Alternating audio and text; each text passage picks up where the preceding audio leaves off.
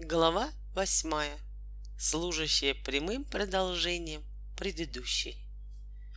Как незаманчиво было представить Вольку Костылякова мальчиком без единого недостатка, но вошедшая в поговорку правдивость автора этой повести не позволяет ему этого сделать.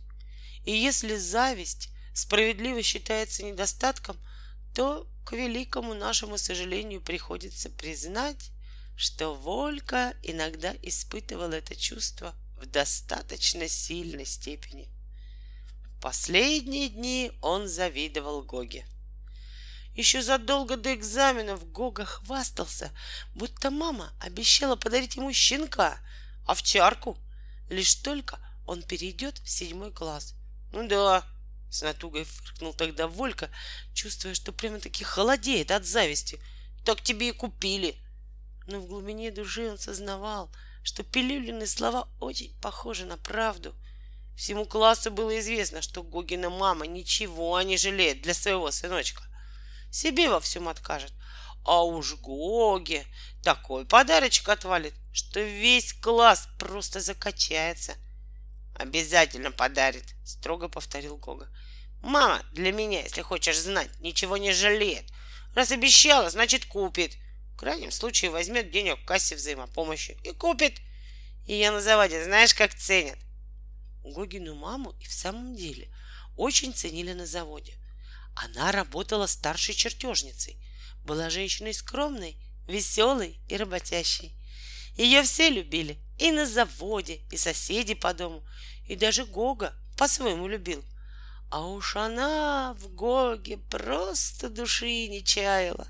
Словом, Раз она обещала купить овчарку, значит купит. И может быть, именно в эту горестную минуту, когда он, Волька, подавленный, обрушившимися на него за сегодняшний день переживаниями, медленно поднимается по лестнице совсем рядом, в 37-й квартире, уже возится с великолепным, веселым, мохнатым щенком-овчаркой Гога Пилюля. Тот самый Пилюля, который меньше кого бы то ни было в их классе, в их школе, пожалуй, пожалуй, во всех школах Москвы достоин такого счастья. Так думал Волька. И единственное, что его хоть немножко утешало, было то соображение, что вряд ли Гогина мама, даже если она и в самом деле собиралась подарить Гоге собаку, уже успела это сделать. Ведь Гога только несколько часов тому назад сдал последний экзамен за шестой класс — а купить щенка не так уж просто. Не зайдешь в магазин и не скажешь, заверните мне, пожалуйста, вон того щенка. Собаку еще поискать надо.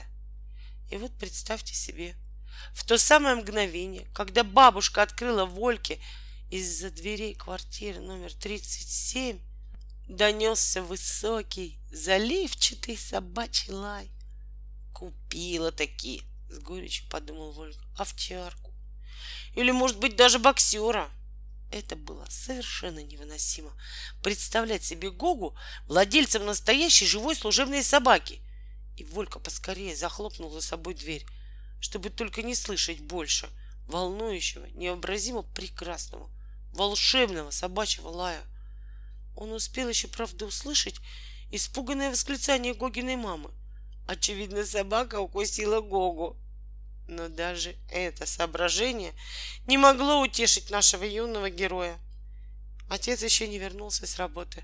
Он задержался на заседании завкома. Мама после занятий в вечернем университете, очевидно, зашла за ним на завод.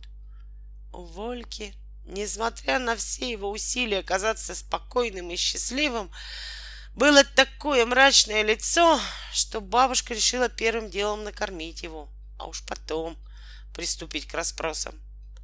«Ну как, Воленька?» Нерешительно осведомилась она, когда ее единственный внучок быстро управился с обеда. «Да как тебе сказать?» — неопределенно ответил Волька и на ходу, стаскивая с себя футболку, отправился спать. Бабушка с молчаливым сочувствием проводила его ласковым и печальным взглядом. Нечего было расспрашивать. Все было ясно. Волька, вздыхая, разделся, вытянулся на свежей прохладной простыне, но покоя не обрел. На столике около его кровати блистала многокрасочной суперобложкой толстая книга большого формата. У Вольки ёкнуло сердце. Так и есть. Та самая, давно желанная книга по астрономии.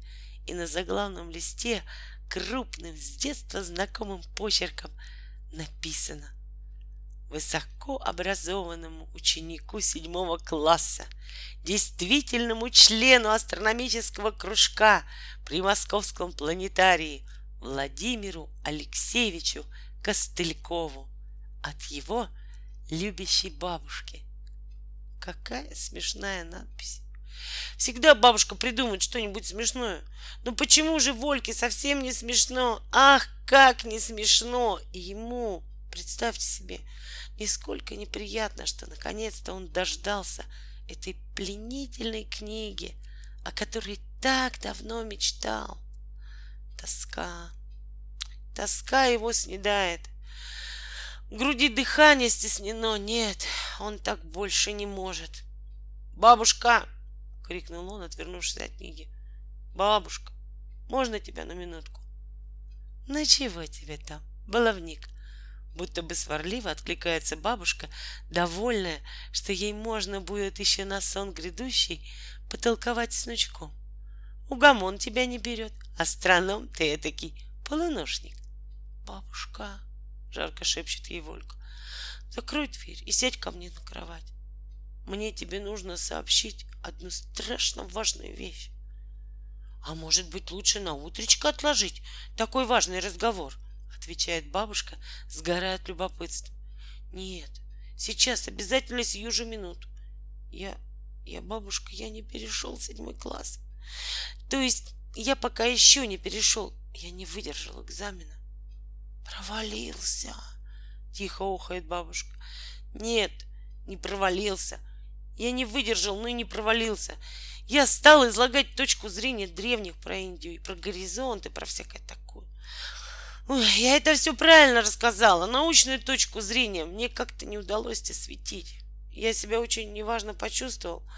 И Павел Васильевич мне сказал, чтобы я пришел, когда хорошенечко отдохну. Даже сейчас, даже бабушке он не мог решиться сказать про Хатабыча.